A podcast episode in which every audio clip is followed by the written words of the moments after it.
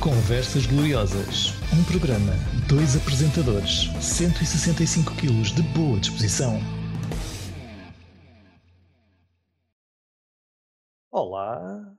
Então isto é que é o nosso terceiro episódio. De facto, há aqui algo estranho. Parece que sim, meu amigo. Também fiquei surpreendido. Pois falta aqui qualquer coisa. É, não é? Pá, está um bocado vazio, meio sem sal. Eu sei que não se deve usar do sal, mas que falta aqui qualquer coisa, falta. Até faz eco, sabes? Eco, eco, eco, eco, eco. Espera. Já sei. Falta a música. Com a breca é isso mesmo. Afim, falhei. Ah, muito melhor. Pronto, então até à próxima. Grande abraço. Espera, parece que temos que fazer um pouco mais. O quê? Não pode ser só isto. Acho que os nossos ouvintes iam ficar algo decepcionados. Mas eles estão aqui para ouvir ou para decepcionar? Vá, pequenito, tu consegues mais uns minutos. Ah, Não sei. São minutos em que podias estar a instalar o Pokémon GO. Outra vez. Outra vez não. Nunca instalei. Dizem que é uma aplicação excelente para dar longas caminhadas. Ah, queria começar a dar uns passeios e não tenho uma aplicação boa para isso. E passeios fazem bem à saúde, como todos sabem, não é? Por falar em saúde, Doctor, doctor, give me the news. I got a bad case of loving you. já te aconteceu ires ao médico, espetar-te com o estetoscópio nas costas se tu até saltas? Olha, por acaso, É que eles têm aquilo sempre a temperatura antártida. da última vez que isso aconteceu, a cara do médico veio ter com o meu cotovelo. Ah, Exato. Depois ficas tu e o médico a precisarem de comprimidos e xaropes e pomadas e tal. Mas desta vez fiquei sem saber o que tinha ao certo. Mas eu tenho uma teoria. Conta, conta. Para mim, os médicos, depois de te congelarem as costas, mandam para o ar duas ou três doenças e em alguma vão acertar. Receitam-te uns comprimidos que fazem bem a tudo e depois ficas muito contente porque passou o teu problema. Achas mesmo que é assim? Tenho a certeza, nunca te aconteceu.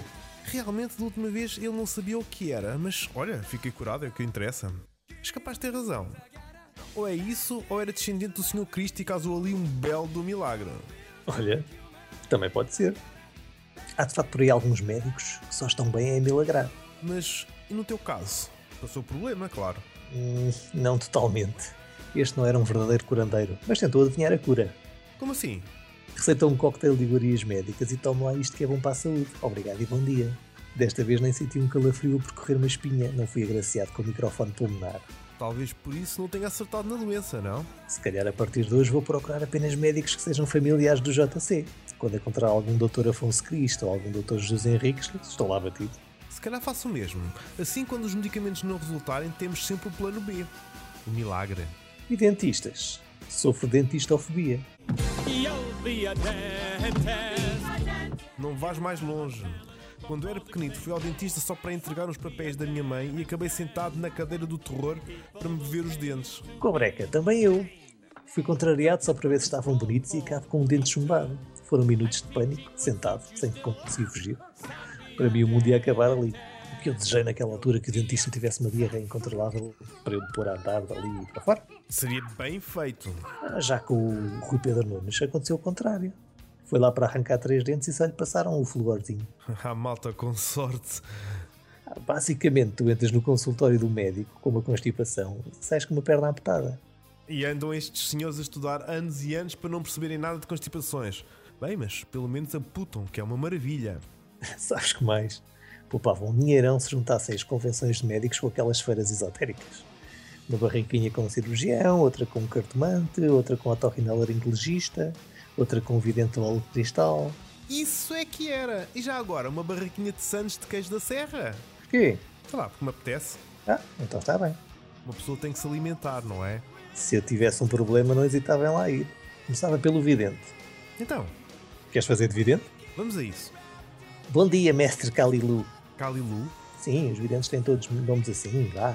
bom dia. Então, o que posso adivinhar para si hoje? Passado, presente ou futuro? Ah, nenhum dos três. Tenho aqui uma impressão no quadrante norte que gostava-se de saber se é grave. Hum, deixe-me ver aqui na bola de cristal. Gaze into my crystal ball. See what lies behind the wall. Efetivamente, vejo aqui qualquer coisa. É grave, mestre. Daqui só se vê nevoeiro. Deve ser um tumor ou uma bala no cérebro. Calma, bom homem. Mas quem é que adivinha aqui, afinal? Peço desculpa. Você o que tem é uma dor de cabeça. Passa aqui ao lado da barraca do médico para lhe receitar uns comprimidos. Só isso. Pronto, está bem. Bom dia. Bom dia, senhor doutor. Vim aqui do mestre Calilu e. Quem? Calilu? O Dividente tem todos os nomes assim. Ah, bom.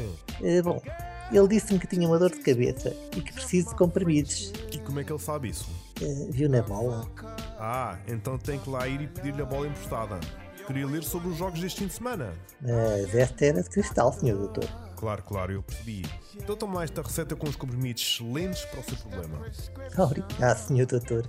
Ora, é essa de nada. Venha sempre. Eu É só li passar no cartomante para saber se estes comprimidos são mesmo bons. Tens razão, sabes?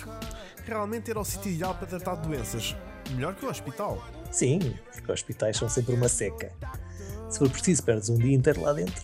E quando estás à espera que te atendam? Pois, e por vezes é bom que leves almoço. E jantar, para a sala de espera. Sim, isso é tudo muito bonito.